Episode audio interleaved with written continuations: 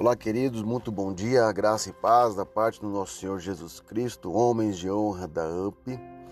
Queridos, mais um dia na presença do Senhor, queremos louvar e agradecer o santo nome dele.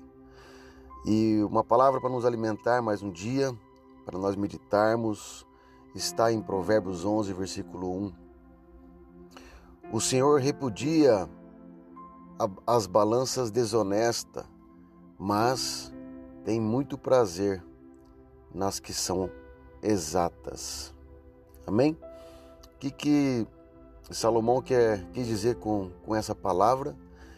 Que nós devemos ser justos em tudo, devemos ter equilíbrio uh, em todas as nossas áreas. Devemos ser pessoas equilibradas e justas em todos os aspectos.